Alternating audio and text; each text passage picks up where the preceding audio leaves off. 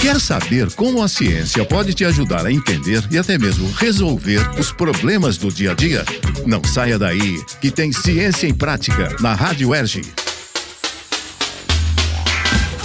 Nós recebemos uma pergunta do ouvinte José, morador de Nova Iguaçu, na Baixada Fluminense. Qual sua dúvida, José? Oi, bom dia. Eu sou o José e moro em Nova Iguaçu. Tenho notado muitas pessoas morando nas ruas e passando fome, desempregadas e sem nenhum suporte das autoridades. Eu queria saber o que o governo pode fazer para diminuir a desigualdade social no Brasil.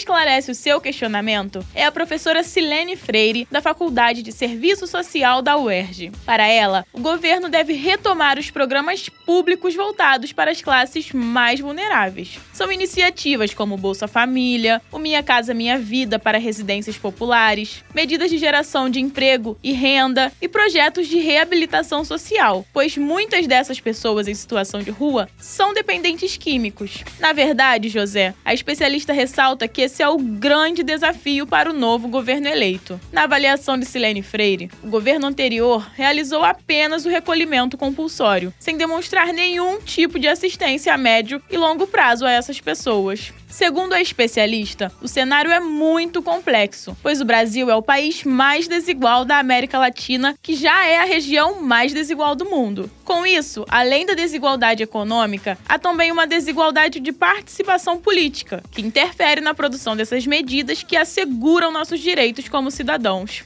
Sendo assim, José, também é importante entender como chegamos nesses resultados que expressam tantas deficiências do nosso Estado. De acordo com o Instituto Brasileiro de Geografia e Estatística, o IBGE, o cálculo da desigualdade é feito tendo como base o índice de Gini, que tem como parâmetros indicadores como a distribuição de renda e o acesso a serviços básicos. Os valores desse índice são entre 0 e 1, e quanto mais próximo do 1, mais desigual é o país. Segundo o IBGE, o índice de Gini do Brasil em 2021 foi de 0,544, o que significa que o país integra o grupo de nações mais desiguais do mundo, ficando atrás de países como África do Sul, por exemplo. Outro apontamento feito pelo IBGE mostra que a região Sudeste é uma das mais desiguais, e isso afeta principalmente a população preta e parda. Nesse sentido, a especialista chama a atenção para as favelas do Rio, onde as políticas de segurança pública consistem em medidas de extermínio da população negra.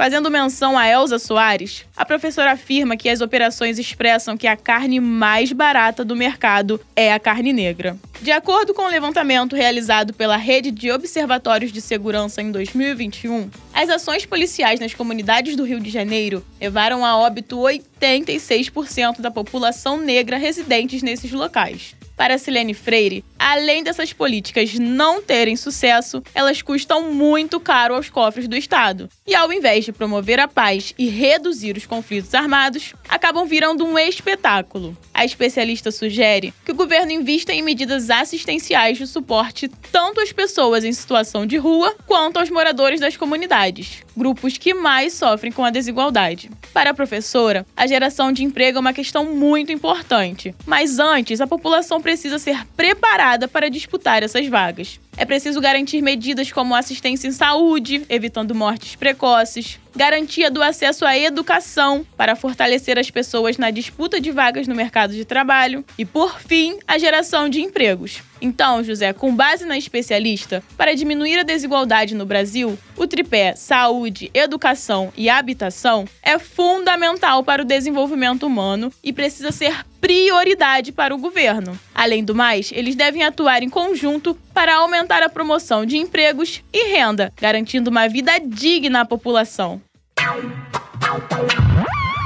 E se você, ouvinte, também quiser saber como a ciência pode explicar ou resolver algum problema no seu dia a dia, mande sua pergunta gravada para nós pelo e-mail radioerge.gmail.com e não deixe de incluir seu nome e seu bairro.